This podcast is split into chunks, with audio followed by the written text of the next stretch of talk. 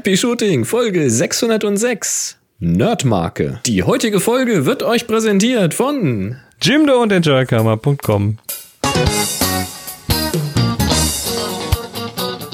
Hier ist eine weitere Ausgabe von Happy Shooting, der Fotopodcast. Schönen Tja. guten Tag.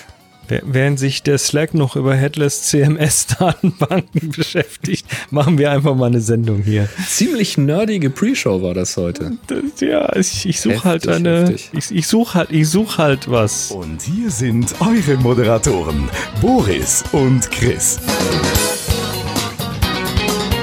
Ja, Weißt wenn der Chris mal was sucht, dann ist das jetzt nicht ein mal, paar pass mal Schuhe. auf. Es, es, es hören ja doch so ein, zwei Nerds zu. Das probieren wir jetzt einfach mal ganz kurz. Alle Moment, anderen das ist einfach mal eine Minute vorspulen. weg. Ich setze eine Kapitelmarke, Nerdmarke her. Komm. Nerdmarke. Nein, also Marke. ich, So. ich bin, ich bin gerade dabei, meine Workshop-Webseite auf neue Füße zu stellen. Da steckt Mhm. eine Datenbank dahinter. Aber aktuell steckt da eine, eine MySQL-Datenbank dahinter. Und die ist einfach vom Management dermaßen doof und blöd. Und so viel Daten sind das jetzt auch nicht, dass man da irgendwie eine Datenbank dafür betreiben muss. Also suche ich nach, und der Begriff heißt Headless CMS, was mit PHP funktioniert, wo ich im Prinzip hinten dran im Backend schön Daten eingeben kann und äh, vorne meine eigen, mein eigenes Frontend dran flanschen kann. Also ich brauche nicht das Frontend von dem CMS, sondern das soll quasi mir überlassen sein. Ich brauche eine API, wo ich einfach an die Daten rankomme. Und das Ganze noch Flatfiles, keine SQL-Geschichte. So, jetzt reicht's aber. Nerd, Ende. Kommen Also- wir zur Fotografie. Wer, wer nicht einen Hauch von Computer, Netzwerk, Datenbanktechnik im Hinterkopf hat, Der der, ist jetzt gerade komplett raus. Ich gleich, deshalb habe ich gesagt, spult vor. Wir haben Kapitelmarken, egal. Das war ja ein Bingo, mein Lieber. Ich vertraue auf die Community. Die, die ersten, die ersten äh, 20, 30 Ergebnisse der Google-Suche dafür habe ich auch schon abgegrast. Also äh, ich, ich fänd's total schön, wenn es wie jemand einfach weiß und sagt, oh, das brauchst du. Und äh, das hilft mir jetzt also nicht, wenn jetzt alle für mich googeln gehen. Ah, ja, Das ja. äh, habe ich selbst schon gemacht. Egal. Äh, Eigentlich geht's ja um Fotografie hier. es geht, es geht um Fotografie. Wir sind heute wieder live und äh, haben tolle Themen für euch mitgebracht. Und zwar ist live heute der 30. April 2019. Und ihr dürft natürlich hier wieder Fragen reinwerfen. Wir haben einmal auf unserem Happy Shooting Slack den HS-Fragen-Kanal und auf Twitter das Hashtag HS-Frage. Und wir freuen uns, wenn ihr uns da Sachen reinhaut. Am Ende der Sendung schauen wir uns dann mal an, was ihr ja, was, was ihr wissen wollt oder was für Feedback ihr habt. Apropos Feedback. Es gibt ein Feedback. Ja, und zwar Christopher, kurz Chris, hat das Feedback gegeben. Das ist der Gewinner der Börseaufgabe gewesen, wer sich noch erinnert. Das war das Ah. Foto, äh, wo ein Hündchen an der Börsenzeitung geknabbert hat. Und ob ich mich erinnere. Und da schreibt er uns, lieber Boris, lieber Chris, ich bin's, der glückliche Gewinner der Börsenaufgabe und auch der Chris, der mit euch gern mal einen Workshop zum Thema Drohnenfotografie gemacht hätte. Ja, wir müssen mal schauen, was da rechtlich noch funktioniert. Ich muss gestehen, es ist bestimmt schon ein Jahr her, dass ich mich mit einem Foto bei euren Aufgaben beteiligt habe, aber diese Steilvorlage zum Thema, mit dem sich unsere Zeitung tagtäglich beschäftigt, konnte ich mir nicht entgehen lassen und zack, gewonnen. Wie geil ist das denn? Ihr hattet recht mit der Vermutung, dass es in einem Studio mit Hohlkehle aufgenommen wurde, denn ich habe den Luxus eines kleinen Porträtstudios bei mir zu Hause. Da kann man auch mal schnell zwischendurch ein kleines Fotoshooting durchführen. Sehr praktisch. Eigentlich wollte ich Jasper ja eine zusammengerollte Börsenzeitung ganz artig im Maul tragen lassen, so dass nur noch das Wort Börsen zu sehen ist. Dazu konnte ich ihn aber trotz aufgeschmierter Streichleberwurst beim besten Willen nicht bewegen. So habe ich ihm die Zeitung dann kampflos überlassen und geschaut, was passiert und dabei eifrig Bilder gemacht. Das ging aber alles so schnell und hektisch zu, dass an ein manuelles Fokussieren nicht zu denken war. So musste ich mich ein Stück weit auf den Autofokus mit eingestelltem Messfeld verlassen, was leider nicht hundertprozentig geklappt hat. Ich hatte zwar ein paar Bilder, wo der Fokus besser auf dem Hund saß, dafür war dann entweder gar nichts oder zu viel vom Titel der Börsenzeitung zu sehen. Daher habe ich mich dann für dieses Bild als Kompromiss entschieden und freue mich jetzt über diesen überaus praktischen Gewinn. Ich habe zwar schon mehrere Einschlagtücher von Novoflex, aber erstens kann man davon nie genug haben und zweitens bin ich sehr gespannt, wie die neuen Tücher ohne die lauten Klettbänder funktionieren. Herzlichen Grüße, Chris aus Frankfurt. Und dann Sehr schreibt schön. er noch, wenn ihr mehr von Jasper sehen wollt, schaut doch auch mal auf seinem Instagram-Account nach. Dort dokumentiere ich sein Leben bei uns, äh, seit er im Dezember im Alter von acht Wochen zu uns gekommen ist. Das ist auf instagram.com slash jaspers-way. Ist verlinkt. Ja, sehr schön. Streichleberwurst auf Dinge drauf Die tun. Zeitung drauf, ja. Ja, du, wir müssen gerade unserer Katze Medizin geben. Das Mhm. äh, wird auch immer irgendwie mit Futter in Verbindung gebracht. Ja, sehr schön. Ja, war eine schöne Ähm, Geschichte. Ja. Ähm, Streichleberwurst haben wir zwar nicht gebraucht, aber am Wochenende war Workshop. Mhm. Und äh, wir haben hier in der Villa uns mit, ja, im weitesten, weitesten Sinne mit Tabletop-Fotografie beschäftigt. Ja. Also Produkte fotografiert, äh, Sachen in, schön in Szene gesetzt. Und dazu haben wir ein Feedback von Teilnehmer Jan bekommen. Ja, lieber Boris, lieber Chris, ähm, am Wochenende hatte ich ja das erste Mal Gelegenheit, einen eurer Workshops zu besuchen und gerne möchte ich euch dazu ein Feedback geben. Also den Veranstaltungsort fand ich richtig cool. Ähm, bei Chris zu Hause zu lernen, das äh, persönliche Wohn- und Arbeitsumfeld kennenzulernen, das empfand ich schon als sehr nah. Inhaltlich fand ich den Workshop wohl dosiert, kein Shishi, kein Fachchinesisch. Ich habe viele Dinge mitgenommen, die mir helfen, meine Kamera künftig bewusster äh, bedienen zu können. Dazu beigetragen hat sicherlich auch die kleine Gruppe. Und wenn dann noch äh, zwei Trainer am Start sind, dann ist der Lerneffekt natürlich entsprechend groß. Neben der Theorie gab es ja dann noch den Praxisteil, der war wichtig. So eine halbe Stunde mehr hätte uns aber vielleicht noch ganz gut getan.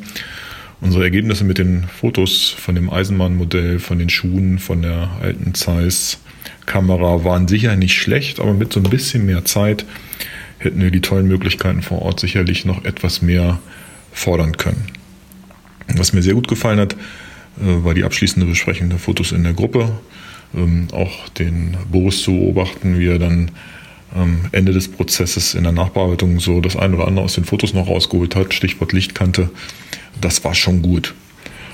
Kurzes Fazit, das war ein spannender Tag bei euch, äh, ein richtig rundes Paket, wie ich finde. Ich fand's klasse und komme gerne wieder. Liebe Grüße aus Bad Sachsa im Harz, sendet euch der Jan.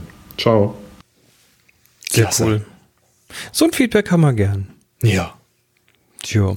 Ja. Ähm, Stichwort Jan, Jan mehr ist, Zeit, ne? Naja, Jan ist, Jan ist einer der Teilnehmer, die auch äh, tatsächlich nur einen Tag gebucht hatten. Wir haben ja mittlerweile die Workshops hier so strukturiert, dass man die, also hier die Villa-Workshops so, so strukturiert, dass man die in zwei Teilen buchen kann. Der erste Teil ist dann die, die, ja, das Legen der Grundlagen und äh, da war Jan mit dabei und am zweiten Tag sind wir dann nochmal mit dem Rest der Gruppe ganz gut in die Tiefe gegangen. Und es ist halt echt schwierig, äh, alles in, in, also an einem Tag quasi sowohl ausreichend und äh, viel Theorie zu machen und viel Praxis. Also irgendwo muss man dann halt auch mal so einen kleinen Abstrich machen. Hm. Tja. Nee, das war ja genauso das Konzept. Und äh, Jan, ich, ich habe es dir schon kurz per E-Mail geschrieben. Also erstmal echt klasse, cooles Feedback. Ja. Dieses äh, mangelnde Zeit, das ist tatsächlich ein Phänomen. Das ist aber auch vollkommen egal, ob du eine halbe Stunde oder zwei Stunden Zeit hast. Die sind plötzlich weg. Da haben wir auch schon viel ausprobiert, aber es ist tatsächlich so. Ich selbst bin immer ganz froh, wenn ich irgendwo ein Fotoshooting habe, wenn ich irgendeinen Verbündeten am Set habe, der mir mal so immer so, so einen Zeitrhythmus gibt. Also zum Beispiel, als ich die Mitarbeiter fotografiert habe, habe ich gesagt, spätestens nach fünf Minuten bitte einmal an die Tür klopfen, damit ich so ein Intervall mal im Kopf habe. Also, weil man verliert sich das komplett. Aber das ist das beste Feedback, was du geben kannst, weil das heißt, dass du konzentriert dabei bist und dass es Spaß macht. Und das Ja. äh, ist genau richtig so. Todesgut. Das äh, mit der Zeit ist übrigens teilweise auch Methode. Das wissen, das wissen ehemalige Teilnehmerinnen und Mhm. Teilnehmer, dass, dass ja die Einschränkung auch ein bisschen die Kreativität fördert. ne? Wenn man Definitiv. So ein bisschen unter Zeitdruck ist, dann, dann, dann passieren einfach interessante Dinge manchmal. Nun gut, aber wir freuen uns, wenn du wiederkommst. Das ist klasse. Auf jeden Fall. Es gibt übrigens auch noch einen kleinen äh, Output von dem Workshop und zwar habe ich ja währenddessen so ein bisschen hier und da kleine Videoschnipsel gedreht und habe das jetzt mal zusammengeworfen und in den Show Notes ist ein Link zu diesem kurzen Video, wer da mal wissen möchte, ein paar Eindrücke bekommen möchte und so weiter. Sehr schön. Ähm, wir machen dann dieses Jahr auch noch zwei weitere Workshops, wenn wir gerade schon dabei sind, äh, hier in der Villa. Der eine ist der Mensch-Workshop im Juni und der Licht-Workshop im September. Also auch die wieder in zwei Teilen jeweils. Und äh, da habt ihr entsprechend die Möglichkeit, entweder nur die Grundlagen mitzunehmen oder dann eben die Grundlagen und den weiterführenden Teil am zweiten Tag. Ja, bin mal gespannt, Gut. wenn ich es noch so treffe von euch. Sag mal Bescheid, Ja. wenn ihr dabei seid. Gerne im Slack oder als Kommentar happyshooting.de hier zur Ja, Folge überhaupt, 606. überhaupt wenn, wenn jemand Fragen zu dem Thema hat, dann lasst die uns ruhig wissen. Ja, na klar. Also es ist, es ist manchmal so, dass Leute sich gar nicht trauen, irgendwie zu sowas zu kommen, weil sie denken, ja, das sind eh nur die ganzen Cracks. Aber das ist gerade bei den Villa-Workshops gar nicht unbedingt immer der Fall. Also wir gehen da schon auch sehr, sehr auf, äh, auf die Basics ein, speziell an diesem ersten Tag jeweils. Hatten wir jetzt übrigens auch bei äh, Produktfotos, da hatten wir einen Teilnehmer dabei, der wirklich ganz neu gestartet hat, der für sein Geschäft Fotos machen möchte. Und da war eben auch, er hat sich erst gar nicht getraut zu fragen, aber da war tatsächlich noch überhaupt erstmal die Klärung, was die Blende ist, wozu sie gut ist, wie sie funktioniert, wie man die Schärfentiefe bekommt oder eben nicht bekommt. Ähm, und das Und ist überhaupt gar kein Problem, weil genau dafür sind wir da. Und was der am zweiten Tag an Bildern produziert hat, Der Knüller, echt. sagenhaft. Ja. Er hat Schuhe fotografiert und äh, Hat ein Schuhgeschäft. Hat ja, ja, genau, genau. Und hat mir echt gut gefallen. Sehr, Nun gut. Sehr simpel, sehr aufgeräumt, sehr schönes Ergebnis. Ja, Es gibt ähm, ein WLAN-Thema. Da ist, ist irgendwas mit Nikon und mit Firmware und erklär mal. ja, und zwar, äh, du erinnerst dich, wir hatten den Gunther hier bei uns mal. Der, Den Gunther der, Wegener. Genau, der Spezialist im Bereich der, ähm, sag, sag schnell, Zeitraffer-Fotografie. Die LR Timelapse Software kommt von ihm. Der hat die Software gemacht, der hat auch ähm, die, eine Hardware entwickelt zur Fernsteuerung von äh, der Nikon-Kamera und ich glaube auch von anderen Kameras, wo dann so verschiedene Ramps und sowas einprogrammieren kannst und was nicht alles. Und da macht es sich natürlich sehr gut, wenn man eine Kamera hat, die sich zum Beispiel auch drahtlos über WLAN steuern lässt und auslesen lässt. Und das konnten Nikon-Kameras, einige davon. Aber dann kam die D500 auf den Markt mit der großspurigen Ansage, dass es dann eben auch ein WLAN hat und so Zeug. Aber es war nicht offen. Also du konntest nichts mit eigener Software machen, sondern das funktionierte nur mit deren Software. Also mit deren App konnte man da irgendwas tun, aber es war jetzt nicht so, hier ist das WLAN, da ist das Webinterface und jetzt mach mal. Ach so, und dann kannst du natürlich das von außen nicht irgendwie einsteuern. Genau, war also im Prinzip komplett nutzlos, wenn du so willst. Also mit starken Einschränkungen, aber ja, also jedenfalls nicht, um sich dran anzudocken oder irgendwas dafür zuzuentwickeln. Und da hatte der Gunther einen offenen Brief geschrieben. Da hat der Gerd uns hier mal gerade auf den aktuellen Stand gebracht. Denn das offene WLAN auf der D500 ist inzwischen möglich. Er schreibt hier, vor zwei Jahren veröffentlichte der deutsche Fotograf Gunther Wegner, äh, Entwickler haben wir schon gesagt, einen offenen Brief an Nikon, die eingeschränkte Funktionalität des WLAN bei modernen Nikon-Kameras mit der Snapbridge-Funktionalität, eben kein offenes WLAN möglich und so weiter. Das war der Hintergrund. Da gibt es einen offenen Brief, das hat er uns hier auch nochmal verlinkt. Fand ich einen sehr schönen Brief. Ja, und nun hat Nikon ein Firmware-Update für die D500 veröffentlicht, das dieses Manko komplett beseitigt. Sicher auch sehr viel der Initiative von Gunther und der weltweiten Unterstützung durch die Community zu verdanken. Er hatte nämlich aufgerufen, dass man sich doch mal bei Nikon meldet, wenn man diese Funktion vermisst. Und das haben offensichtlich ein paar getan. Ja, der Gunther hat da auch ein Update dazu gebracht. Da gibt es einen Link auf die Gewegner-Seite. Können wir auch mal mit reinpacken. Ähm, Update und so weiter, mehr Informationen. Jetzt schreibt er dann hier, mir fehlen nur noch die Firmware-Updates zur D5600, D7500 und D850. Nikon, kommen die noch? Ja, das wird Ja. man sehen. Also ob die für die vierstelligen kommen, das kann man jetzt ja erstmal in Frage stellen. Irgendwo möchte Nikon ja bestimmt auch die Modelle gegeneinander abgrenzen. Aber für eine 850 wüsste ich jetzt ehrlich gesagt nichts, was dagegen spricht, weil die ist ja sogar noch eine Klasse über der 500. Von daher. Ja, wahrscheinlich ist das halt einer der Anwendungsfälle, den sie erstmal irgendwie nicht bedacht hatten. Und sowas nachträglich nochmal zu ändern, das, diese, diese Firmwaren, die haben in der Kamera nicht so viel Platz. Da muss man wahrscheinlich die eine oder andere Sache einfach umschreiben. Das ist Arbeit. Mit Sicherheit. Die Frage ist, ob sie das mal künstlich beschränkt haben und dass das jetzt nur eine Entscheidung ist oder ob sie da wirklich auch ähm, hardware-technisch das abgestrippt haben, weil sie gesagt haben, wenn wir das und das alles weglassen, dann brauchen wir weniger Platz oder CPU oder keine Ahnung. Weiß es nicht. Also, dieses, also ich, ich weiß ja nicht, aber so in meiner Erfahrung ähm, habe ich gelernt, dass, dass Böswilligkeit dass, dass, dass, die, dass, die, dass die Antwort auf so eine Frage selten Böswilligkeit, sondern oft auch einfach nur Inkompetenz ist. Ja, Vielleicht Ignoranz. hat einfach keiner, keiner gedacht dabei und Ja. im Hinterher merken sie dann, hoppla, ups, wir haben was falsch gemacht oder wir haben was vergessen, was Wichtiges. Ähm, natürlich ist dann manchmal Marketing noch da und sagt, nee, die Funktion könnt ihr nicht reinmachen, sonst kauft ja keine mehr die, die andere Kamera. Mhm, mhm. Ähm, tja. Aber wenn sie es gut. jetzt für die D500 gebracht haben, ich drück mal die Daumen, dass es auch für die 850 kommt. Oh, ja. Schönes Also Ding. Chris, Christoph auf dem Slack freut sich, der sucht gerade schon nach dem Update. Der, der hat wahrscheinlich genau diese Kamera und ja, es- genau. ja. Genau, es gab Sehr ein cool. extra Wi-Fi-Modul, was irgendwie nochmal ein Schweinegeld gekostet hat für Tethering. Das wird dann jetzt wahrscheinlich alles direkt funktionieren. Ich finde es irgendwie bekloppt, wenn man also WLAN in die Kamera einbaut, ne? Und dann extern noch ein? Wi-Fi-Modul. Ja, Also das macht wirklich alles überhaupt gar keinen Sinn. Genau, schreibt nämlich, vielleicht haben sie festgestellt, dass es auch so keiner kauft. Also, ja, würde ich wahrscheinlich auch nicht tun. Nee. Würde ich mir wahrscheinlich eher eine andere Kamera kaufen, als irgendwie ein teures Wi-Fi-Modul dazu, zu einer Kamera, die eh schon Wi-Fi hat. Äh, mit Sicherheit. Also es ist völlig bekloppt. Schön, Das- wenn sie das- da zurückrudern. Das klingt mir als, das klingt mir eher nach Fehler als nach Böswilligkeit. Sag ich jetzt mal. Da hat mit Sicherheit irgendjemand im Marketing mal eine ganz, ganz tolle Idee gehabt. Und dann hat irgendeiner eingeworfen, ja, aber dann kann man doch nicht mehr XY. Und dann hat er gesagt, ah, das macht doch keiner. Womit er gemeint hat, dass er das noch nie gemacht hat. Und äh, Ja. so passiert Das ist, das ist vielleicht auch einfach Egal. vom Management gekommen. Lass Egal. uns freuen, dass es jetzt geht. Ne? Gut. So schaut's aus. Und dann äh, gehen nämlich auch noch andere Sachen. Happy Shooting, der Fotopodcast. Werbung.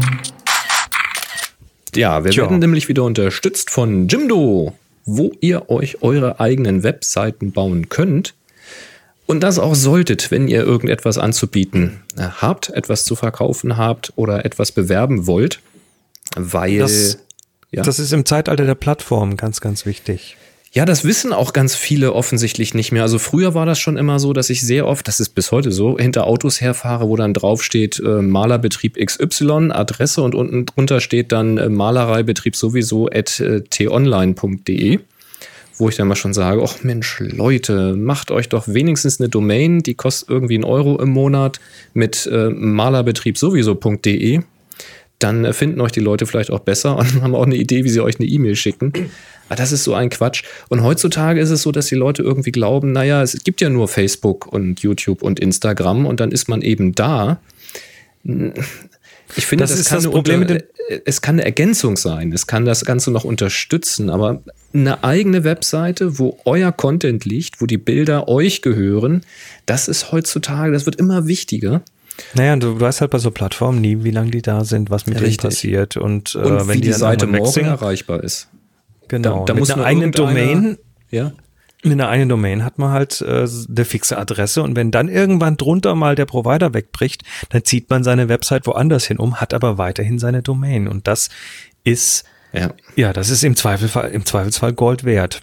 Wenn bei Facebook irgendeiner äh, was quersitzen hat und plötzlich ist die, die Fanpage geblockt oder gelockt und äh, abgesehen davon, dass man da sowieso nicht mehr jeden erreicht. Das ist ja Quatsch. Also ich kann es nur empfehlen, wenn ihr irgendetwas habt oder wenn ihr jemanden kennt, der etwas anbietet und nur eine Facebook-Seite hat, sprecht ihn doch mal sanft drauf an, ob er nicht mal Interesse hat, ähm, sich eine eigene Domain zu klicken. Und wenn es wenigstens erstmal nur eine Weiterleitung auf seine Facebook-Fanpage ist, aber dass man wenigstens sagen kann, hier Visitenkarte und da steht meinname.de, das ist so wertvoll heutzutage und um sich eine Marke aufzubauen. So, und jetzt, jetzt äh, werden viele denken, das ist ganz schwierig. Hm, mal so, Nee. so HTML, CSS, JavaScript Ach, und so Zeug. Quatsch. Und Das braucht man eben überhaupt nicht. Nee, das braucht man nicht. Also die Angst kann man den Leuten auch wegnehmen. Ähm, man klickt sich einfach eine Seite, könnt ihr machen hier auf äh, happyshooting.de slash Jimdo, kann man kostenlos starten, kennt ihr schon.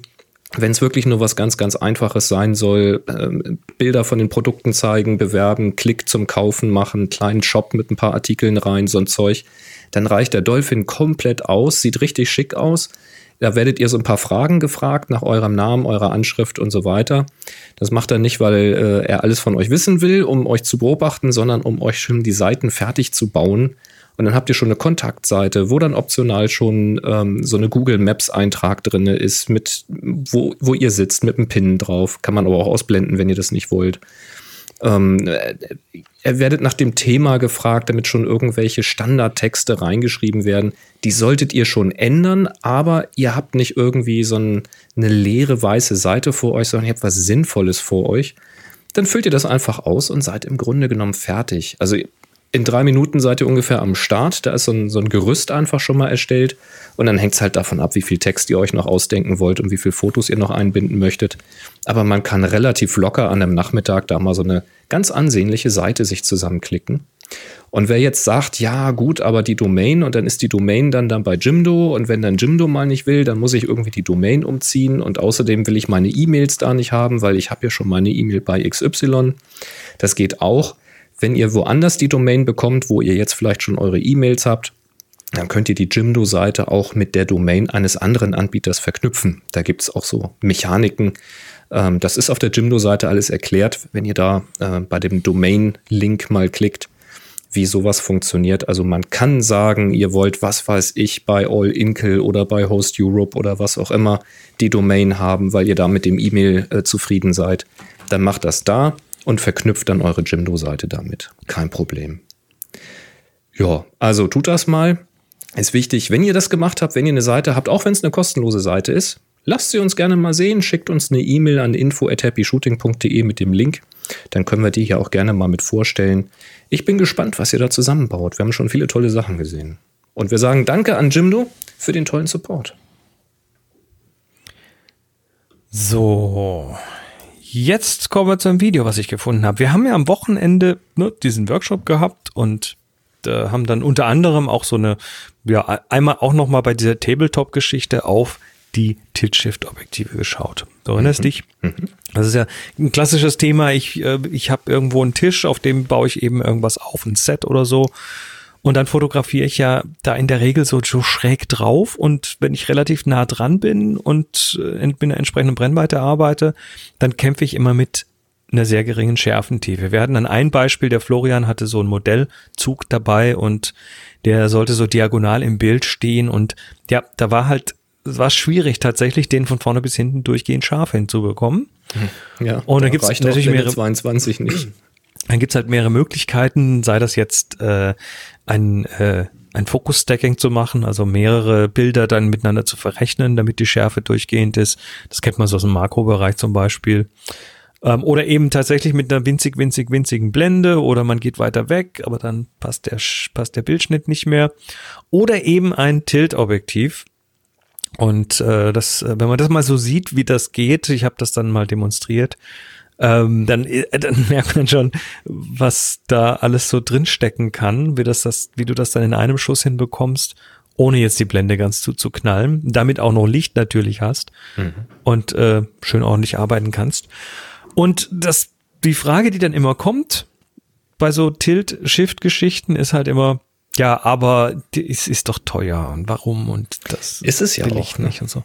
Ja, muss man auch tatsächlich zugeben. Also im, im, äh, so in den USA gehen die, also ich kenne jetzt nur die Dollarpreise, aber da gehen so bei 1400 Dollar los und mhm. oben zweieinhalbtausend oder mehr. Hier, ich glaube, so Europreise um die 2000 für, für die aktuellen von Canon zum Beispiel. Und dann haben sie noch nicht mal einen Autofokus. Tipp ja, wäre da natürlich die gebrauchten. Das hast du ja auch mal gesagt. Hier das 24 mm Tilt Shift von Canon, das liegt so gebraucht um 700 plus minus. Ne? Ja, ja. Wenn man Zum Beispiel. Findet. Also es gibt, es gibt ein paar ähm, Möglichkeiten, da noch günstiger an das Thema ranzukommen, kommen wir gleich mal drauf. Ähm, aber wenn du halt ein ja, aber ich hab, haben willst, dann die sind schon echt teuer. Naja, ich habe auf jeden Fall, äh, bin ich jetzt, ich, ich bringe es deshalb das Thema, weil ich jetzt gerade über ein hübsches Video gestolpert bin, was Mhm. ich äh, interessant finde, wo mal jemand genau dieses Thema aufgreift und ein bisschen erklärt, warum die Dinger äh, dann doch ein bisschen eher auf der teuren Seite sind. Und letztendlich sind es halt drei wichtige Punkte, die aber dann nochmal sehr in der Tiefe erklären. Das eine ist halt, äh, dass die schwierig zu machen sind, weil die mechanisch sehr aufwendig sind.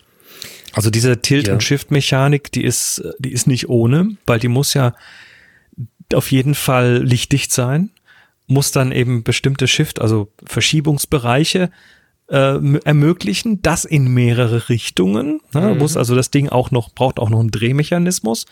Und dann hast du noch den Tilt-Mechanismus und der sollte auch noch mal in mehrere Richtungen sein. Also der hat bei den neueren Kanons zum Beispiel einfach einen separaten Drehmechanismus, also zwei Drehmechanismen, einen Verschiebemechanismus und einen Kippmechanismus drin und die müssen lichtdicht sein.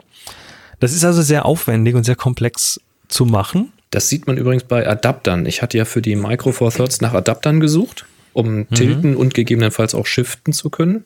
Und du findest tatsächlich relativ für, für ein schlankes Geld findest du Tilt-Adapter, wo einfach ein Kugelgelenk drin ist. Aber nicht Shift. Die sind halt nicht besonders präzise beim Tilten, aber es funktioniert. Ne? Aber die shiften dann nicht, weil das ist genau wohl diese Schwierigkeit. Also wenn du shiften willst und das Ganze lichtdicht und fixieren willst dabei und das ganze Konglomerat willst du dann auch noch tilten, das ist dann, glaube ich, das, wo es teuer wird. Sowas gibt es, aber das kostet, da kostet Adapter dann auch richtig viel Geld. Also erster Punkt komplex, zweiter Punkt ist natürlich, äh, die Objektive brauchen einen äh, ordentlich größeren Bildkreis. Normalerweise deckt das Objektiv ja in, in der Kamera gerade mal so viel ab, wie der Sensor braucht. Und äh, wenn du den aber jetzt verschieben möchtest, weil so ein Shift ist nichts anderes als den Bildkreis parallel zu verschieben, dann muss der entsprechend größer sein, sonst hast du sofort irgendwie den Rand vom Bildkreis auf dem Bild und das will man ja nicht. Das heißt, eigentlich, wenn du sowas am Vollformat betreiben willst, ist es ein Mittelformatobjektiv. Und das mit der entsprechend größeren Optik. Und dann der dritte Punkt ist natürlich, äh, wie sagt man so schön im Englischen, the economies of scale. Also äh, das ist kein Massenprodukt. Es gibt Dinger einfach werden- weniger davon. Mhm. Ja, erstens gibt es wenige davon. Bei den Stückzahlen werden die Dinger tatsächlich von Hand gebaut. Ist ein also, Spezialobjektiv. Ne? Das ist sowas von Spezial. 50 und das, mm 1,8, das, äh, da brauchst du nicht zählen, die baust du einfach, die werden schon wegverkauft, aber wer kauft schon Tilt-Shift? Ne? Ja, ich zum Beispiel. Ja, aber das sind jetzt nicht, also wenn du das Naja. hochrechnest, vielleicht einer von 100 oder so, ich meine, gibt es da Statistiken? Ich habe keine Ahnung. War bei den Herstellern ganz sicher, aber ich habe die nicht. Und wie gesagt, dieses Video, was wir da mal verlinken, das erklärt das tatsächlich sehr, sehr gut alles. Auch mit vielen Beispielen. Erklärt auch ein bisschen, wie diese Objektive tatsächlich funktionieren, was das Tilt und das Shift überhaupt macht. Also der hat sich da ordentlich mit beschäftigt. Und äh, vielleicht von unserer Seite nochmal, also die, die Möglichkeiten, an sowas ranzukommen, ohne dass man jetzt gleich irgendwie sein Sparschwein knacken muss, äh, ist natürlich, wie, wie du gesagt hast, gebraucht kaufen. Ich habe kein Tilt-Shift-Objektiv neu gekauft. Alles, was ich gekauft habe, war gebraucht. Und äh, da kann man schon ganz ordentlich sparen. Das Also mein, das einzig Vernünftige irgendwie mein, den mein, Preisen. genau, mein erstes Tilt-Shift, das 24er, ähm, das, das 24er Version 1 von Canon, das war, äh, das habe ich gebraucht für 500 Euro bekommen. Wobei das echt ein Und- super Schnapper ist, auch heute noch. Ja, aber ne, die erste Version, die kriegst du teilweise schon dafür. Da muss man ein bisschen Geduld haben und dann kann das schon funktionieren. Äh, Das zweite Thema ist natürlich Thema Adapter, wie du gesagt hast. Also es gibt tatsächlich für die kleineren Sensorformate, also APS-C und äh, Micro Four Thirds, gibt es zum Teil, speziell für Micro Four Thirds gibt es Adapter. Und den größeren Bildkreis bringen dann die Vollformatobjektive daher. Das heißt, man kann so ein Objektiv dann eben an eine Micro Four Thirds adaptieren und zwar wahlweise mit einem Tilt-Adapter oder mit einem Shift-Adapter. Äh, die Kombination davon habe ich jetzt auch noch nicht gesehen. Und das dritte, das ist natürlich so, ich sag mal Freelancing, ne? Also wenn du den Bildkreis verschieben willst, dann hat, sagt eigentlich nichts, dass, dass, dass das Objektiv auch tatsächlich an der Kamera befestigt sein muss. Ähm, das dürft ihr mal googeln, Freelancing. Das ist ein, ein manuelles Verschieben des Objektivs vor dem offenen Kamerabody. Ist nicht jedermanns Sache. Ich Tja. pack mal gerade, wo sind wir? Hier, ich pack mal ganz oben drüber noch einen Link. Habe ich mal eingetragen. Da auf meiner Webseite habe ich ja mal beschrieben, was ich mir für einen Adapter für die Micro Four Thoughts besorgt habe. Das waren zwei Stück. Mit dem einen hatte ich Probleme an der EM1 aus Platzgründen, weil dann das Gehäuse von dem Sucher im Weg war. Und mit dem anderen funktioniert das ganz hervorragend. Sehr schön, dann packen wir das auch noch in die jemand Shownotes. was- Falls jemand was sucht, Genau. Gut, ähm, das war das eine, was ich gefunden habe. Das andere, das ist jetzt schon ähm, auf jeden Fall eine Woche alt. ähm, bei Leica brennt die Hütte. der Kittel steht hier. Oder der Kittel. Also auf jeden Fall ist Leica gerade ein bisschen, äh, ja, hat ein bisschen die Kacke am Dampfen. Und zwar ist das die Geschichte mit China. Also, was ist passiert? Es tauchte ein Video auf. Online. Mm, Das ist so, ich sag mal, mindestens fünf Minuten lang. Und das heißt The Hunt. Und das äh, porträtiert historische Ereignisse in der Fotografie. Also die so, so, so, ähm, ja, so Begebenheiten in der Geschichte, wo die Fotografie ganz wichtig war. Ne? So zum Beispiel äh, unter anderem das äh, Massaker am äh, Tiananmen-Platz in in China 1989. Man kennt dieses Tankman-Foto. Ach, der Äh, das ist der, gestoppt hatte da. der Mann mit, der, Hm. der mit seinen zwei Einkaufstüten sich vor die Panzer gestellt hat und das ist in China einfach ein No-No, darüber zu reden. Das wird wegzensiert.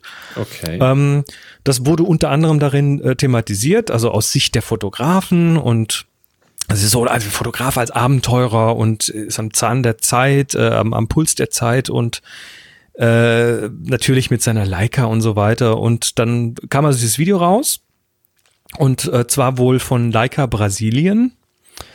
Dahinter steckt äh, wohl auch äh, die Agentur Saatchi und Saatchi, also durchaus ein großer Name.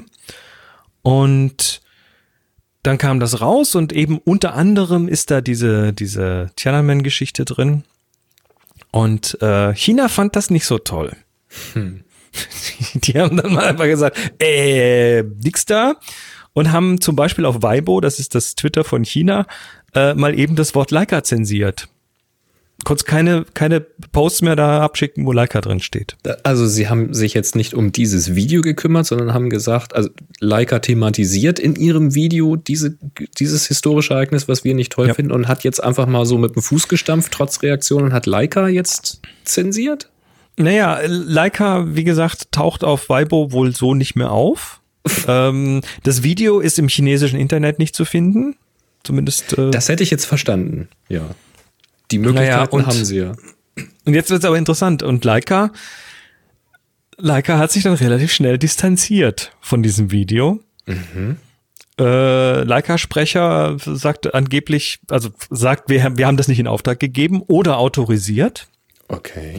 Wenn man sich das mal anschaut, dann hat man relativ schnell aber schon also das Gefühl, da ist es, das ist eine sehr aufwendige, sehr teure Produktion und äh, also das ist jetzt nicht irgendwie jemand, der das privat gemacht hat und das Leica-Logo reingebastelt hat.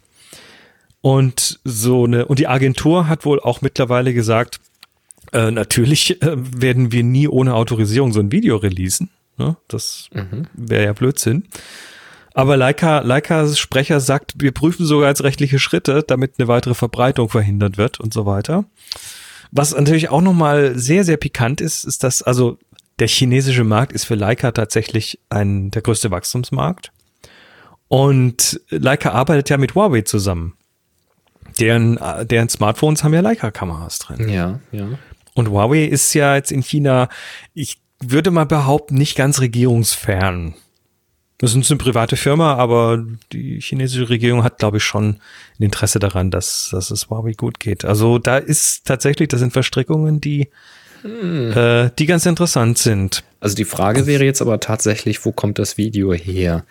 Ähm, weil du sagst, äh, aufwendig produziert und man hat schon den Eindruck. Also ich habe auch vor Jahren mal ein Video gesehen, das hätte eins zu eins eine Mercedes-Benz-Werbung sein können, mit Mercedes-Logo drin und Schriftzug stimmt und aufwendig produziert und äh, aufwendiges Color Grading und hast nicht gesehen. Und die Story war damals der Bremsassistent in dem Fahrzeug, äh, der eben automatisch für dich die richtige Entscheidung trifft. und dann eben bremst, damit er eben keine Kinder überfährt. Außer eben ein Kind, was er doch überfahren hat in einem österreichischen Dorf. Und die Mutter rennt dann raus und schreit Adolf, Adolf. Und dann wird auf schwarz geblendet. Und, äh, und in Ja, diesem Bruchteil der Sekunde, bevor es nicht gebremst hat, ging eben auch dieses ganze historische Ereignis um den Zweiten Weltkrieg so quasi vor dem geistigen Auge dieses Fahrzeuges lang. Und da hat der Mercedes auch interveniert und hat gesagt, also das möchten Sie bitte nicht, dass da irgendwie der Name erscheint oder dass das verteilt wird, ist trotzdem noch im Netz zu finden. Aber das Natürlich, war das irgend Netz so ein- vergisst nicht. Das war irgendeine, ähm, irgendein Studentending, Kunstschule oder irgendwie sowas. Also das, das Video mit dem, das The Hunt Video, dieses Leica-Video, das darfst du gerne mal anschauen. Dann äh, wirst du schon merken, das ist also, das ist nicht billig produziert. Da reden wir von, äh, ich würde mal behaupten, Produktionskosten, die mal mindestens 50 bis 100.000 betragen. Das ist was Teures, was da rauskommt. Deshalb macht man das nicht mehr eben so schnell als Studentenprojekt. Ja, Jetzt kommt aber der das, woran willst du das sehen? Also egal. Schau's dir an. Jetzt kommt aber der Plot-Twist. Der Spiegel hat recherchiert. Okay. Das, das Foto, dieses äh, Foto von dem Tankman, Ja. das gibt es in ähnlichen Versionen von drei, nee, von vier Fotografen. Ja, da, Ne, da waren also vor Ort gewesen sein, ja. Genau. Und zwar ist das einmal der Jeff äh, Widener von der AP gewesen. Ich Der- ich kenne mindestens zwei. Es gibt eins relativ seitlich und eins sehr hinter ihm. Naja, der Charlie Cole von der Newsweek, der Stuart Franklin von Magnum und der Ar Arthur Zhang von Reuters. Ja. Ähm, und die haben alle mit Nikon fotografiert. Na, sowas Blödes. Und das ist irgendwie, das, das setzt dem Ganzen halt nochmal so ein bisschen das Krönchen auf. Also ähm, offensichtlich ist es, ja, hat Leica damit überhaupt nichts zu tun mit diesen Fotos, haben es aber in irgendeiner Form in ihrer Werbung oder in dieser Werbung so untergebracht, wenn es denn von Leica kommt. Also ich finde, das ist, das ist so eine dermaßen kaputte Geschichte. Tja. Es sei denn, es war doch noch irgendein geheimer Leica-Fotograf. Ich weiß es auch gar nicht, dass Da das eine ikonische Bild von dort, das eine ikonische Bild von dort, was man immer wieder sieht, weiß ich jetzt nicht, von welchem der vier Fotografen das zugeschrieben wird. Ähm, oder vielleicht sind es tatsächlich unterschiedliche Bilder, die man so sieht. Sind, weil sie alle tatsächlich sehr ähnlich sind. Ich habe gerade geguckt, das war das, was ich gesehen hatte, war kein Foto, wo ich sagte, relativ direkt von hinter dem Typen. Das war tatsächlich kein Foto, das war ein Rendering, wo sie irgendwie analysiert haben, was da los war. Die anderen sind tatsächlich alle aus dieser Perspektive. Wenn es denn Ja, nur das- verschiedene sind, das müsste ich jetzt mir genauer angucken. Das war alles von einem Hotel. Da, gibt- da gab es so ein Hotel, wo wahrscheinlich die ganzen Presseleute drin waren und die haben das da aus unterschiedlichen Zimmern quasi geschossen, von oben aber wahrscheinlich alle irgendwie relativ nah beisammen. Genau. Ja. Ja, die Kameraherstellung, die Politik und äh, die Werbeagenturen. Und die, die falschen Behauptungen. Es ist schon irgendwie, es ist schon alles kaputt. Und das Ganze dann noch mit der Regierung von China, das ist sowieso nicht so ganz einfach, denke ich mal. Naja, gut. Ja, mal gucken, wie das weitergeht, oder? Ja, mal schauen. Vielleicht ist Vielleicht jetzt aber verläuft es sich im Sande. Okay, würde ich fast von ausgehen. Na gut, ähm, jetzt hat uns der Thorsten geschrieben. Ja, lies mal. Moin Jungs, heute wende ich mich mal wieder an euch mit einem Problem. Echt, da fällt mir nichts mehr dazu ein. Ich nutze Lightroom 3.6 auf meinem MacBook Pro Mojave. Also 3.6 ist keine aktuelle Version. Ist sehr Ja, alt. Das ist Mhm. eine sehr alte Version. Und wollte gestern Bilder importieren. Dabei stelle ich fest, dass zwei der vier Anzeigen rechte Seite des Importdialogs fehlen. Angezeigt wird die Dateiverwaltung und der während des Imports anwenden Reiter. Datei umbenennen fehlt ebenso wie Ziel. Gerade das Fehlen von Ziel ist recht bedauerlich, weil ich somit einen vordefinierten Ordner auf oberster Ebene ein- meiner dafür vorgesehenen Partition angelegt bekomme und weiter keine Möglichkeiten habe, äh, Bilder beispielsweise einen bestehenden Ordner zuzuführen. Sollte es mal nötig sein. Habt ihr vielleicht mal einen Tipp für mich, wie ich aus der Nummer wieder rauskomme? Das Netz zeigt schon viel dazu, aber alles auf CC-Ebene. Also für das Lightroom CC. Neue. Und häufig, wie man das Ganze nutzt und welche Auswirkungen es hat. Meine Fragestellung ist aber etwas anders an der Stelle. Könnt ihr mir hier helfen? Danke euch im Voraus schon mal. Und euch immer gutes Licht bei, Thorsten. Also der hat auf der rechten Seite, wo man so Sachen einstellen kann für den Import, fehlen ihm einfach zwei Da Teile. fehlen ihm welche. Das ist übrigens tatsächlich ein schönes Beispiel, wo dann auch Google einfach nicht mehr funktioniert mit der Abfrage, Ja. die man eintippen kann, weil du findest alle möglichen Erklärungen, wie du das richtig benutzt, aber wenn, der, wenn die Einstellungen nicht da sind, ja, schwierig. Er hat dann tatsächlich die Lösung gefunden, weil ich wollte das noch versuchen nachzustellen, als ich das gelesen hatte und glücklicherweise kurz bevor ich damit angefangen hatte, da hatte er selbst die Lösung geschrieben. Er sagt nämlich, das Problem war dann einfacher als gedacht gefixt. Einfach ein Rechtsklick auf eine der Zeilen, dann öffnet sich ein Untermenü, in dem zu sehen ist, was gezeigt bzw. nicht gezeigt wird. Zwei Häkchen weiter und die fehlenden Reiter sind wieder zu sehen. Also man kann sich das konfigurieren, welches von Das diesen äh, Dingen man sehen möchte. Das ist übrigens Lightroom weit und äh, das äh, ist auch ganz spannend. Also du kannst äh, auch im Entwicklungsmodul oder im, im äh, Bibliotheksmodul einfach mal rechts auf so Reiter klicken und mittlerweile bei den neueren Versionen sogar die Reihenfolge der Panels ändern, aber die zumindest an- und abschalten. Das heißt, wenn man jetzt einfach, was weiß ich, irgendwie, zum Beispiel, wenn man Split-Toning nie verwendet, dann kann man es auch einfach abschalten. Dann sieht man es nicht mehr. Dann wird es aufgeräumter. Mhm. Was ich an der Stelle immer für mich ganz gerne einschalte, ist der sogenannte Solo-Mode. Du kannst nämlich ganz schnell die Übersicht verlieren, wenn du diese Panels, die man so aufklappen kann, rechts und links, wenn man die quasi, ab- wenn man so viele offen hat, dann muss man teilweise echt lange scrollen, bis man irgendwie da hinkommt, wo man arbeiten möchte. Und der Solo-Modus, der sorgt dafür, dass immer nur eins offen ist. Ne? Wenn du ein neues aufklickst, dann geht das andere zu, was du gerade gehabt hast. Ah, das finde Und auf die Weise hat man lästig. was? Den Solo-Modus? Ja. Ich finde den Solo-Modus dermaßen praktisch, vor allem, wenn man sich in diesen Panels dann mit mit Tastatur bewegt. Mhm, Nämlich nicht rumklickt, ne? sondern du hast, ich, ich benutze dann Command 1, 2, 3, 4, 5 und so weiter und das korrespondiert nämlich rechts dann im Sidebar mit dem Panel 1, 2, 3, 4, 5. Mhm. Und irgendwann hast du mal, also ich habe dann jetzt mittlerweile, weiß ich einfach, wenn ich, äh, was weiß ich, Geometrie ändern möchte, Perspektive anpassen, dann ist es halt Command 7. Und wenn ich die Basics einstellen möchte beim Entwickeln, dann ist es halt Command 1 und so weiter. Das hat man irgendwann in den Fingern und dann ist es toll, weil dann hast du immer nur das Panel offen, was du gerade brauchst und kannst dich dann sehr, sehr schnell zwischen denen bewegen. Tja, aber so hat jeder seine bevorzugte Arbeitsweise. Muss ja nicht Absolut. jedem passen. Tja, Ja. Super, super. Ja, dann hat der Uwe etwas, wo es auch um RAW-Entwickler geht. Er bricht nämlich mal eine Lanze für das Canon DPP, das Digital Pho äh, Photo Professional, Professional Genau. Photo, irgendwie sowas. Digital Photo Professional, was wir ja immer so ein bisschen, ja, so ein bisschen weglächeln. da hat sich ja auch ein bisschen. Was ist das überhaupt? Nur mal kurz erklären, was das ist. Ist ein RAW-Entwickler, das heißt, wenn man mit seiner Canon-Kamera RAW fotografiert, hat man die Möglichkeit mit dem hauseigenen Tool von Canon. Das kommt- das kommt mit, ne? Das kommt mit, ist kostenlos. Dann kann man damit seine RAW-Bilder eben nach JPEG oder nach TIFF konvertieren. Also sie entwickeln und ihnen dabei eben einen Farblook verpassen und so weiter und so fort.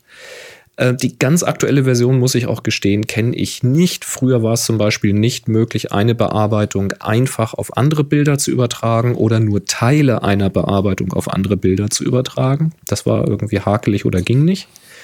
Ähm, da war ich dann irgendwann halt ganz froh, dass Lightroom gekommen ist.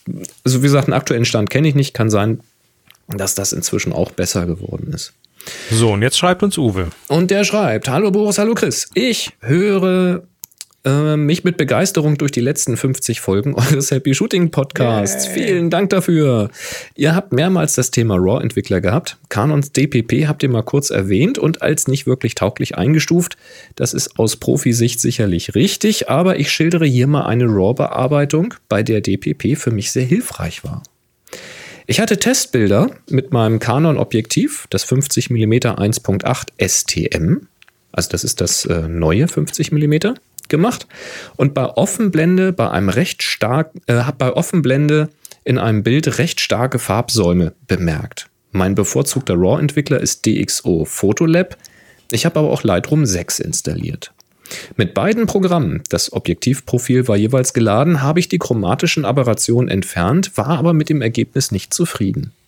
Dann habe ich DPP probiert und das hat die Farbsäume sofort nahezu perfekt entfernt. Man kann in Lightroom durch Schieben der richtigen Regler sicherlich ein besseres Ergebnis erzielen. Für Laien wie mich ist es aber von Vorteil, wenn die automatische Einstellung schon ein gutes Ergebnis liefert. Für diesen einen Bearbeitungsschritt werde ich DPP durchaus mal wieder verwenden. DPP hat noch einen weiteren Vorteil, man kann sich die aktiven Fokuspunkte anzeigen lassen. Bei anderen Programmen habe ich diese Möglichkeit nicht gefunden. Mhm. So hat uns Beispielbilder, so Crops äh, geschickt von dem Testbild. Das Testbild ist jetzt aber nicht wirklich interessant. Ähm, ich packe die jetzt nicht mit in, in die Show Notes. Ähm, das ist ein Foto irgendwie vom Garten und da siehst du halt ein ein weißes Geländer direkt in der Sonne vor einem dunklen Backsteinhintergrund. So eine Treppe, die in den Keller führt.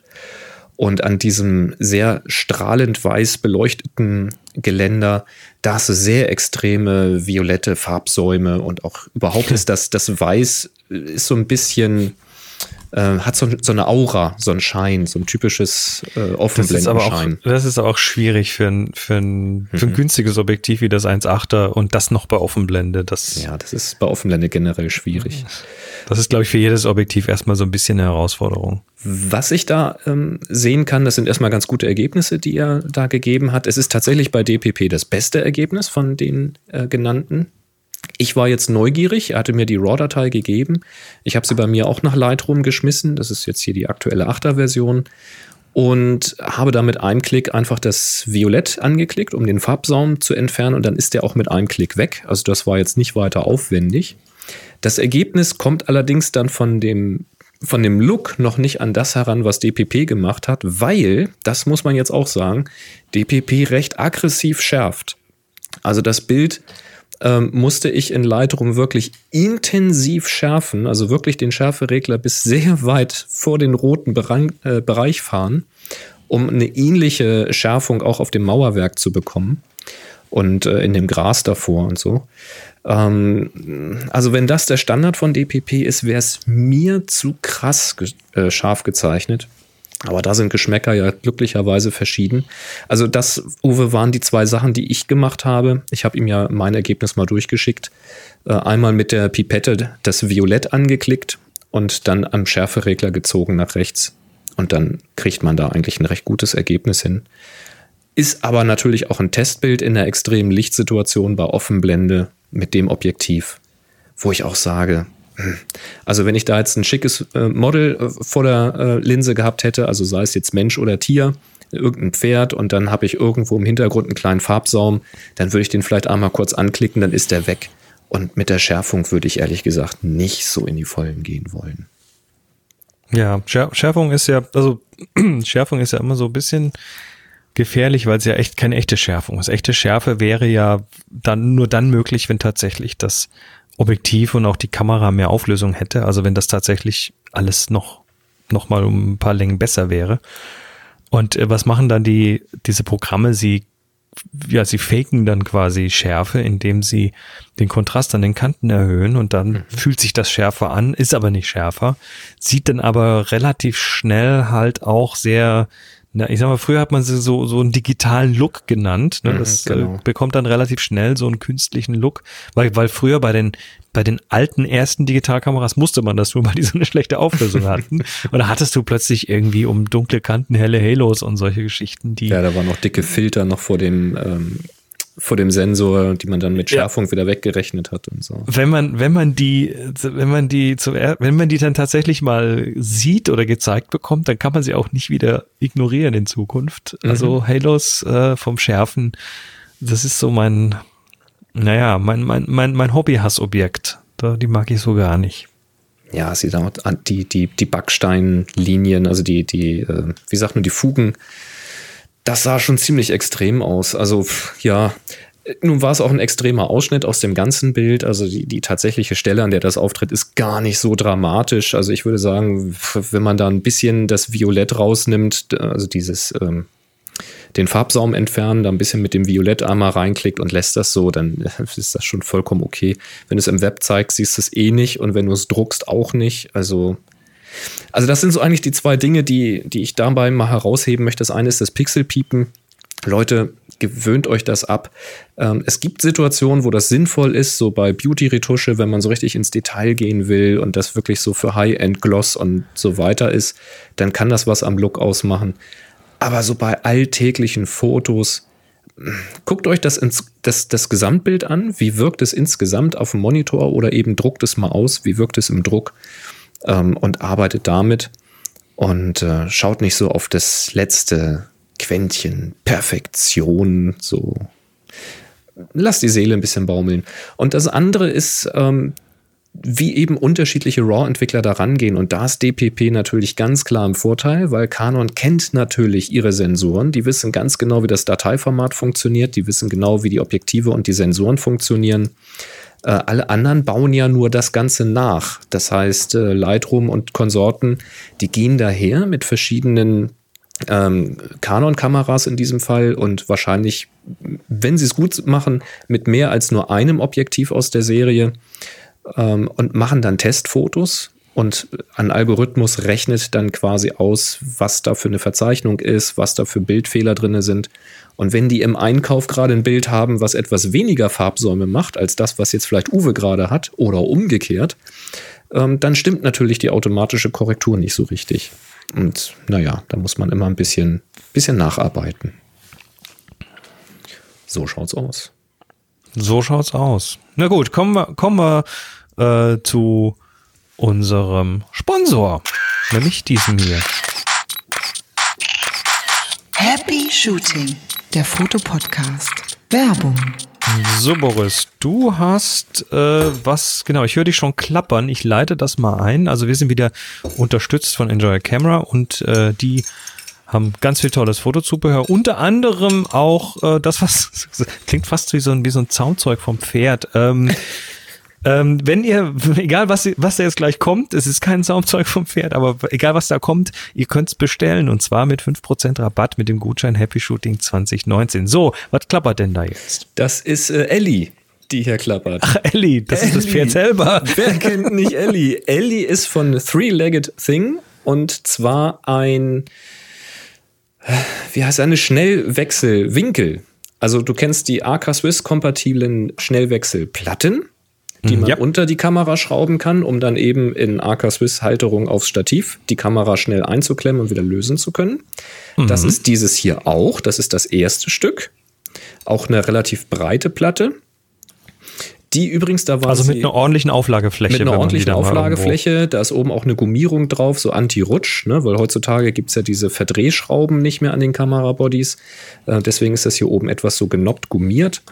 Äh, hält sehr gut an dem Kameraboden.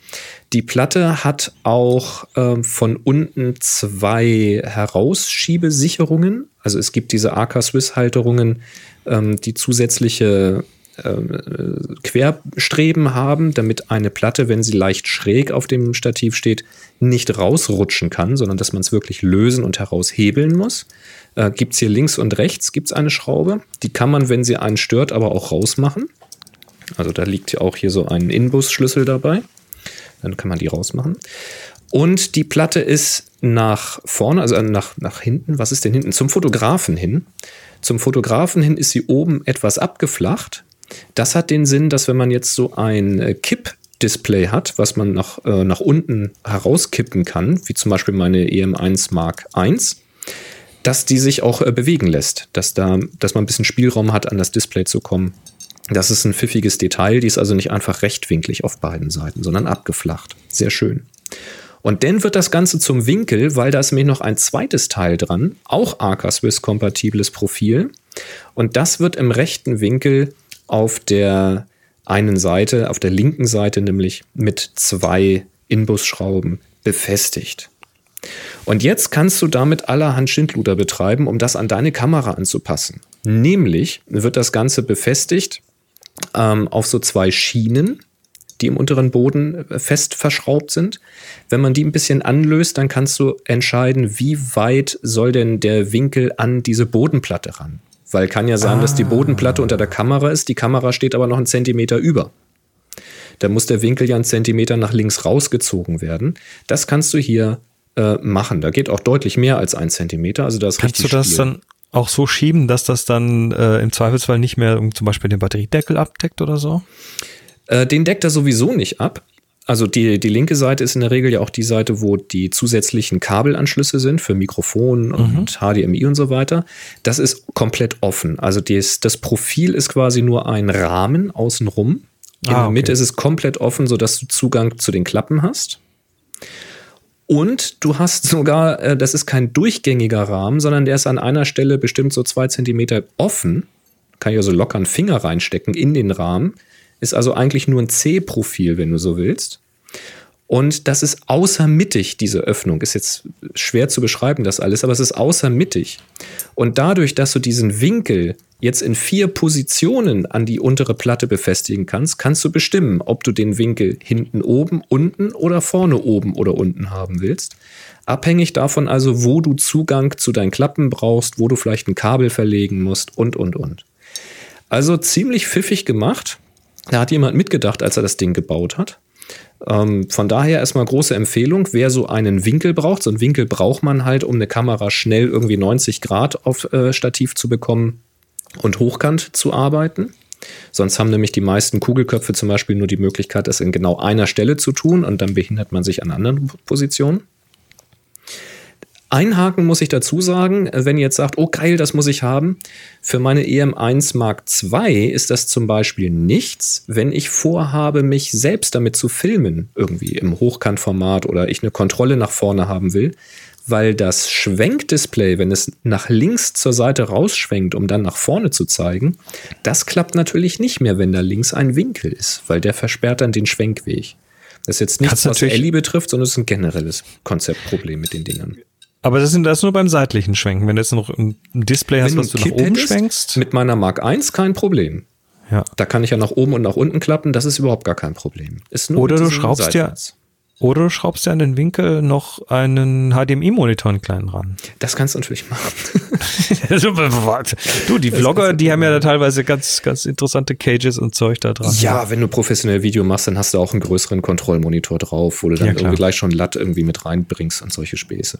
Na gut, also mal, mal schnell, mal schnell eine, die Kamera von waagrecht auf horizontal und äh, nee, von waagrecht auf senkrecht und so und damit Also wer, äh, hast du das. wer so einen Griff. Winkel sucht, kann das hier machen. Wie gesagt, man kann das Seitenteil auch abschrauben, wenn man es dann nicht braucht. Bei Bedarf dann dran machen, wenn man länger mal was damit macht. Pfiffige Lösung hier. Sehr schön. Und das Ganze natürlich, wie gesagt, mit 5%. Auch auf alle anderen Bestellungen mit dem Gutschein Happy Shooting 2019. Und wir sagen herzlichen Dank, Enjoy Camera, für die Unterstützung. Auf jeden Fall. Tja, ja. Kommen wir zu den Social Media. Die Fragen. Ich pack das erstmal Oh, da hat sich Seite. eine Menge angesammelt. Ähm, Ja, das schaffen wir nicht Genau. alle. Wir fangen einfach mal oben an und gucken mal. Genau. Ähm, der Kai hat eine Frage. Kennt ihr einen kleinen Kompaktblitz so in Streichholzschachtelgröße? Streichholzschachtel. Hm, wir haben relativ große Streichholzschachteln hier. Kein Problem. Also, Kennst du diese ja, langen kennst du was? Ich kenne nicht. Ich, ich, aber da muss doch kleines Zeug geben, oder? Ja, und ich zwar auch wieder habe ich mal verlinkt, denn ich war über den Slack aufmerksam geworden vor einiger Zeit schon auf äh, Produkte von Lightpix Labs. Lightpix äh, schreibt sich zusammen, P-I-X, Lightpix Labs. Und die bieten an einen Flash Q Q202. Toller Produktname. Und das ist jetzt zwar nicht die klassische Streichholzschachtelgröße, aber ich würde sagen so Zigarettenschachtelgröße oder ein Kartendeck oder so. So in der Größe. Ähm, ziemlich knuffiger kleiner Blitz, der wird mit zwei Doppel-A-Batterien betrieben.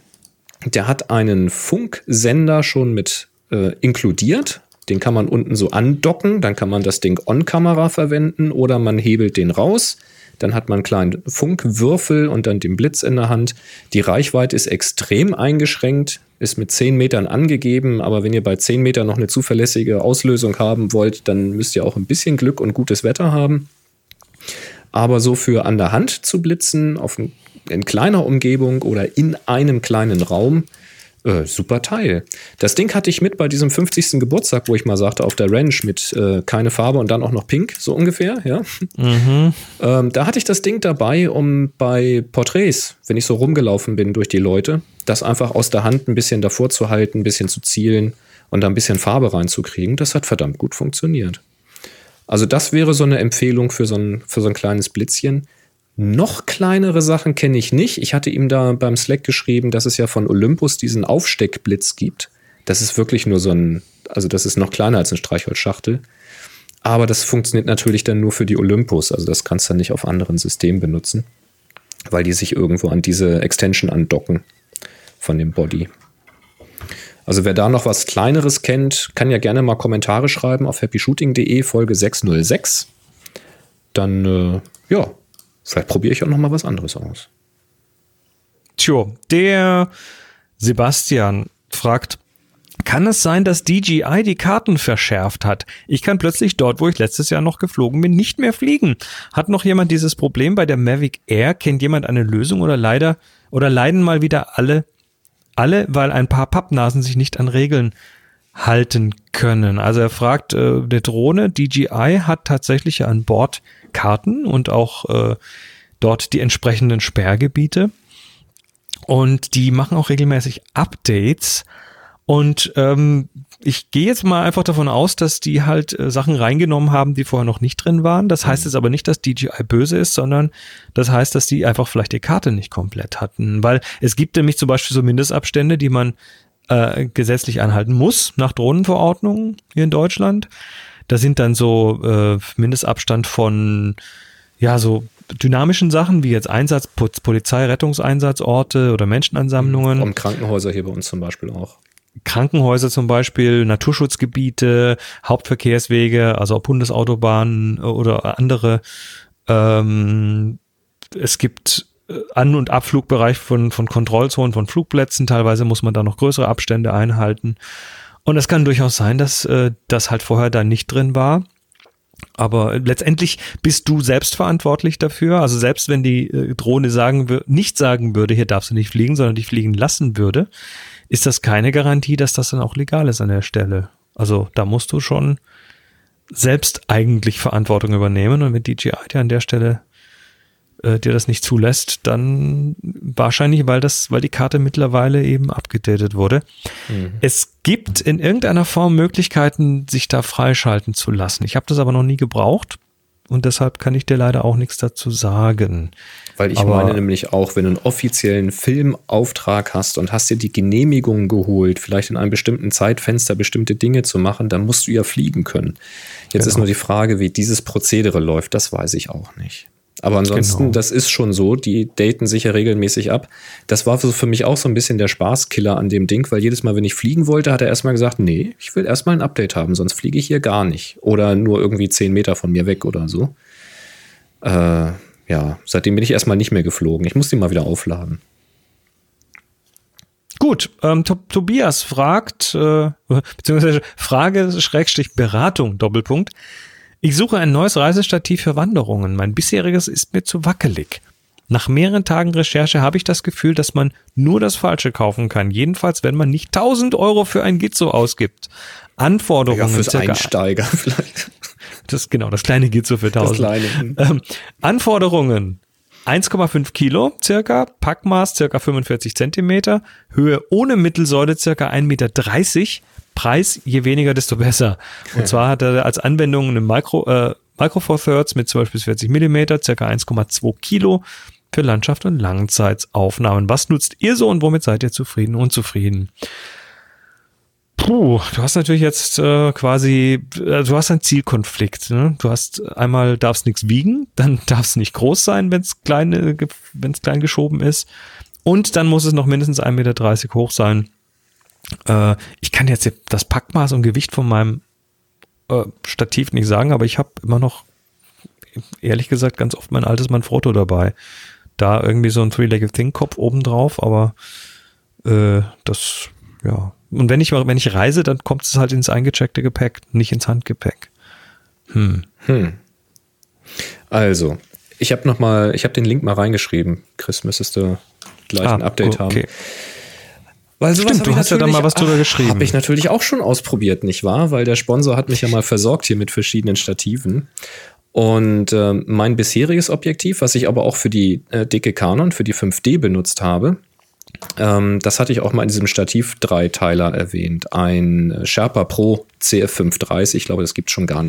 das war damals eben das kompakteste, stabilst, also kompakt und stabil und preislich für mich bezahlbar, was ich eben finden konnte.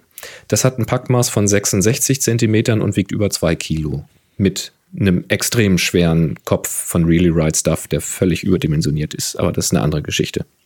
Aber auf zwei Kilo kommst du auf jeden Fall. So, und da habe ich natürlich auch gesagt, jetzt habe ich eine Micro Four Thirds und äh, da ist einfach nicht mehr so viel Masse drauf, die gehalten werden müsste. Guck doch mal, was da gibt. Und da hatte ich hier auch von Three-Legged Thing den Rig, so nennt sich das Ding. Das hat ein Packmaß von 34,5 Zentimeter inklusive Kopf und ist ausgefahren 1,39. Also da sind wir schon äh, ziemlich nah an seinem Ziel und wiegt irgendwie 1,3 Kilo. Ähm, kriegt man auch so ganz gut damit in seine Tragetasche mit rein. Das fand ich ganz pfiffig. Und mein, mein Favorit eigentlich so als, so als Ding dazwischen ist von Three-Legged Thing das Brian. Da weiß ich jetzt auch nicht, ob es das noch neu gibt. Ähm, da habe ich ein Packmaß von 40,5 Zentimetern mit Kugelkopf.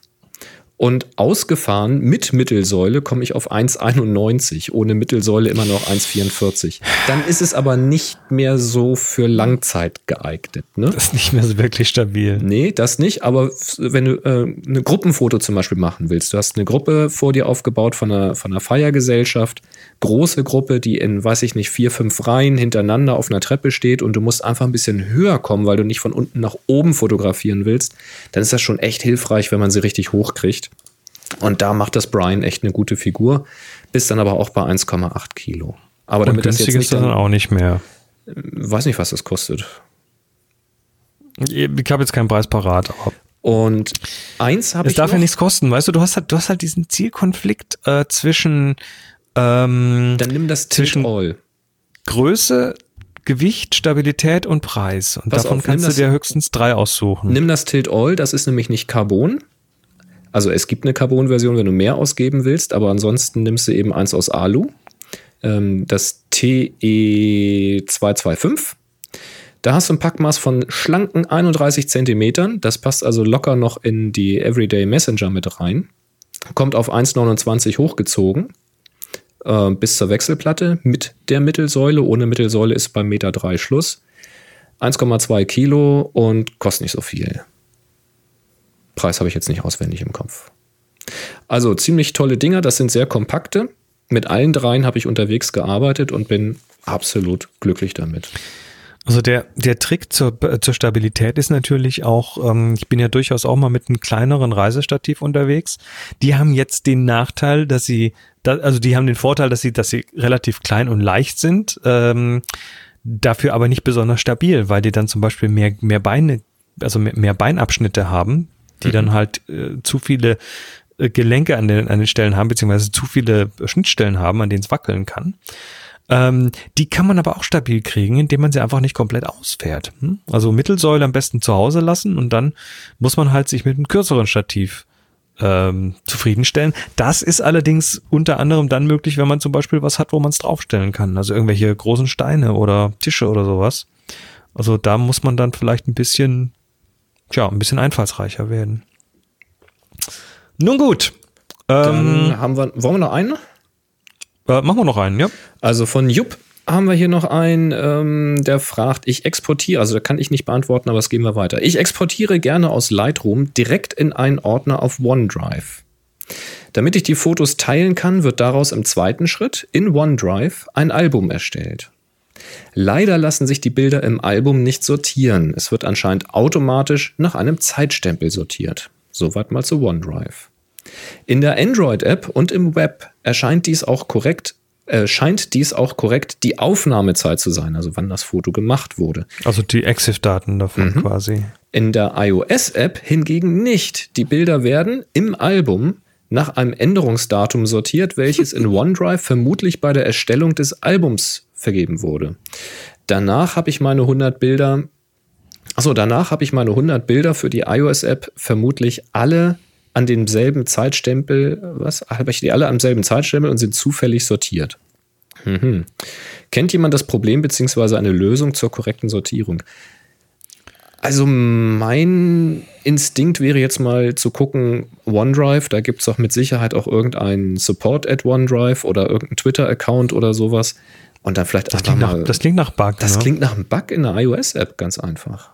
Ja, da würde ich tatsächlich auch mal einfach hinmailen. Äh, je nachdem sind die unter Umständen ganz, ganz hilfreich. Ja, also das würde ich mal machen.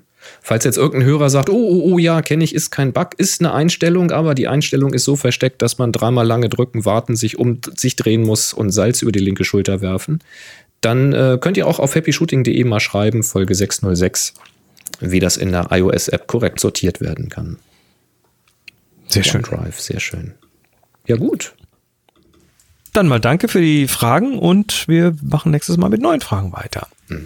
Und jetzt Der Terminkalender. Ding, ding, ding, ding, ding, ding. Wir haben vier Termine bekommen. Hey, sehr schön. Ähm, ja, wir haben hier den Terminkalender und da kann man Termine reinwerfen, die was mit Fotografie zu tun haben und wir verlesen sie hier in der Sendung. Zum Beispiel hat Lutz uns einen Termin reingeworfen. Der Titel der Veranstaltung heißt Abseits Jo Kammler unterwegs und es ist eine großformatige Landschaftsfotografie eines Motorradfahrers Norwegen, Portugal, Spanien, Italien, Polen, Slowakei, Tschechien, Frankreich, England. Diese Ausstellung ist vom äh, der, der, der, der 4.5. bis zum 30.6. und zwar in Liebenau. Und wir verlinken da natürlich hin. Dann äh, gibt es die Glanzlichter-Ausstellung. Ausstellung der Siegerbilder des Glanzlichter-Wettbewerbs 2018. Glanzlichter wird seit 1999 als jährlicher internationaler Naturfotografie-Wettbewerb ausgetragen. Äh, Das Ganze ist im Naturparkzentrum Schwalm-Nette am Niederrhein und geht vom 28.04. bis zum 28.07. Danke Andrea für diesen Eintrag. Andrea hat noch einen zweiten Eintrag gemacht und zwar äh, vom 4.4. bis zum 10.6. ist im Stadtmuseum Schleswig die Ausstellung zum ENJ.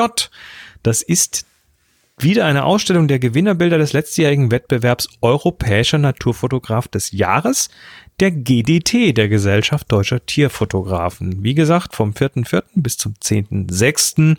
im Stadtmuseum Schleswig und last but not least hier eine äh, ein Eintrag, den hat uns Ralf gemacht, und zwar die Urbexpo, die Urb Expo 8. Das ist in Bochum. Die achte Ausgabe der Ausstellungsreihe Urbexpo zeigt 19 fotografische Serien von verlassenen Orten, die der Besucher der Ausstellung mit auf eine Reise vom Polarkreis bis südlich des Äquators nimmt. Die Urb Expo 8 wird am 1. Mai 2019 um 19 Uhr in der Christuskirche Bochum eröffnet und geht dann vom 2.5. bis zum 19.5. im Schlegelhaus in Bochum. Und wir bedanken uns, dass ihr die Sachen hier eingetragen habt. Wer jetzt einen Fototermin hat, den er hier gerne auch unterbringen möchte, äh, macht das ruhig. Der muss nicht von euch selbst sein. Das kann auch nur was, vielleicht was Interessantes sein, was ihr gefunden habt oder wo ihr, ja, wo ihr, was, wo ihr schon selber wart. Und das tragt ihr ein bei happyshooting.de slash Terminkalender. Sehr schön. Ja, ja. Äh, es gibt eine neue Aufgabe. Genau. Ähm, die aktuelle Aufgabe läuft ja noch bis jetzt zu dem Donnerstag, wenn ihr das hier hört, bis zum 2.5. Ich hoffe, ihr hattet dann, wenn ihr das gerade am Donnerstag hört, einen schönen Feiertag. Und ja, die neue Aufgabe haben wir hier in der Pre-Show im Slack gewählt oder wählen lassen von den Teilnehmern, die schon da waren. Und sie lautet offen. Und diese Aufgabe läuft vom 2.5. bis zum 16.5. Das heißt, in der Zeit vom 2. Mai bis zum 16. Mai 2019 geht ihr los, macht ein neues Bild, ganz wichtig. Ne? Nicht in euer Archiv greifen und eins raussuchen, sondern ein neues Bild machen. Darum geht's ja. Das Ganze hochladen bei Flickr, dort in die Happy Shooting Gruppe stellen und den Tag HS offen vergeben. Alles zusammenschreiben. HS offen oder Hasoffen, wie auch immer. Ja, und dann schauen wir mal. Nicht, nicht HS besoffen, sondern Hasoffen. Hasoffen. Sehr schön. Ja, wunderbar. Äh, dann sind wir durch. Wir sagen Danke allen, die hier vor und hinter den Kulissen mitmachen, äh, vom Slack-Einlader über Kanal-Ausmister, äh, über Korrekturleser, Bot-Knopfdrücker und äh, Kommentargeber und ganz vor allem natürlich auch diejenigen, die hier live mitwirken und da im Slack zum Beispiel uns helfen, solche tollen Aufgaben zu ermitteln im Vorfeld der Sendung. Das ist immer, äh, ja, ist immer ganz cool. Also danke, dass ihr alle da seid und dass ihr mitmacht und dass ihr uns unterstützt und überhaupt. Bevor wir jetzt gehen, haben wir natürlich wieder ein One More Thing. Boris, weißt haben du, was ein Edge, Edge a Sketch ist? Äh, nein. Also ich weiß nicht, wie das hier in Deutschland heißt. Ich hatte als Kind mal so eins.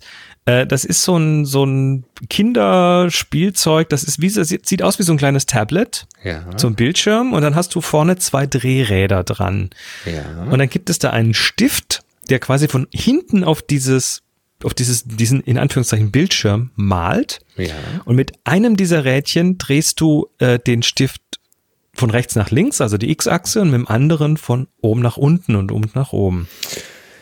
Und ja, dann wie malst so eine du Zaubertafel, nur nicht zum Malen, sondern man musste mit die zwei Achsen verschieben, um was zu Richtig, so malen. Zaubertafeln Ja, früher, ja, ne, das, Mhm, das, mhm, die mhm. Zaubertafeln sind so ähnlich, die funktionieren aber irgendwie auf Wachsbasis, aber dieses Etch-a-Sketch ist halt dieser eine Punkt, den, der dann quasi zur Linie wird und du drehst an diesen zwei Rädchen Mhm. und das ist so von der Koordination ist das eine Aufgabe und dann am Ende kommt halt äh, irgendwie ein Bild raus, was so in einem fortlaufenden Strich gemalt ist und wenn du das löschen willst, dann nimmst du das Ding einfach, drehst es auf den Kopf und schüttelst das und dann ist das Bild weg und kannst wieder von vorne anfangen. Martin Fitzpatrick hat ein Projekt gemacht, in dem er sich äh, daraus eine Kamera gebaut hat. Also, was hat er? genau, man nehme ein Edge, a Sketch und ähm, äh, baue da erstmal einen digitalen Sensor ein, also sprich eine Kamera. Und dann äh, hat er das hat er also gemacht, hat da irgendwie so ein Arduino dran geflanscht. Und äh, darauf läuft jetzt eine Software, oder es ist, ein, es ist sogar ein Raspberry Pi, und darauf läuft eine Software, die eine Bilderkennung macht.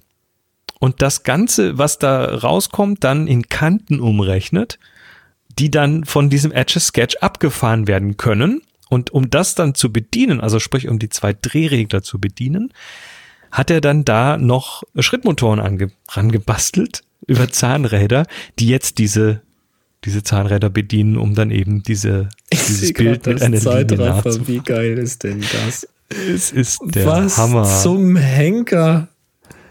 ja, Das gibt's doch nicht.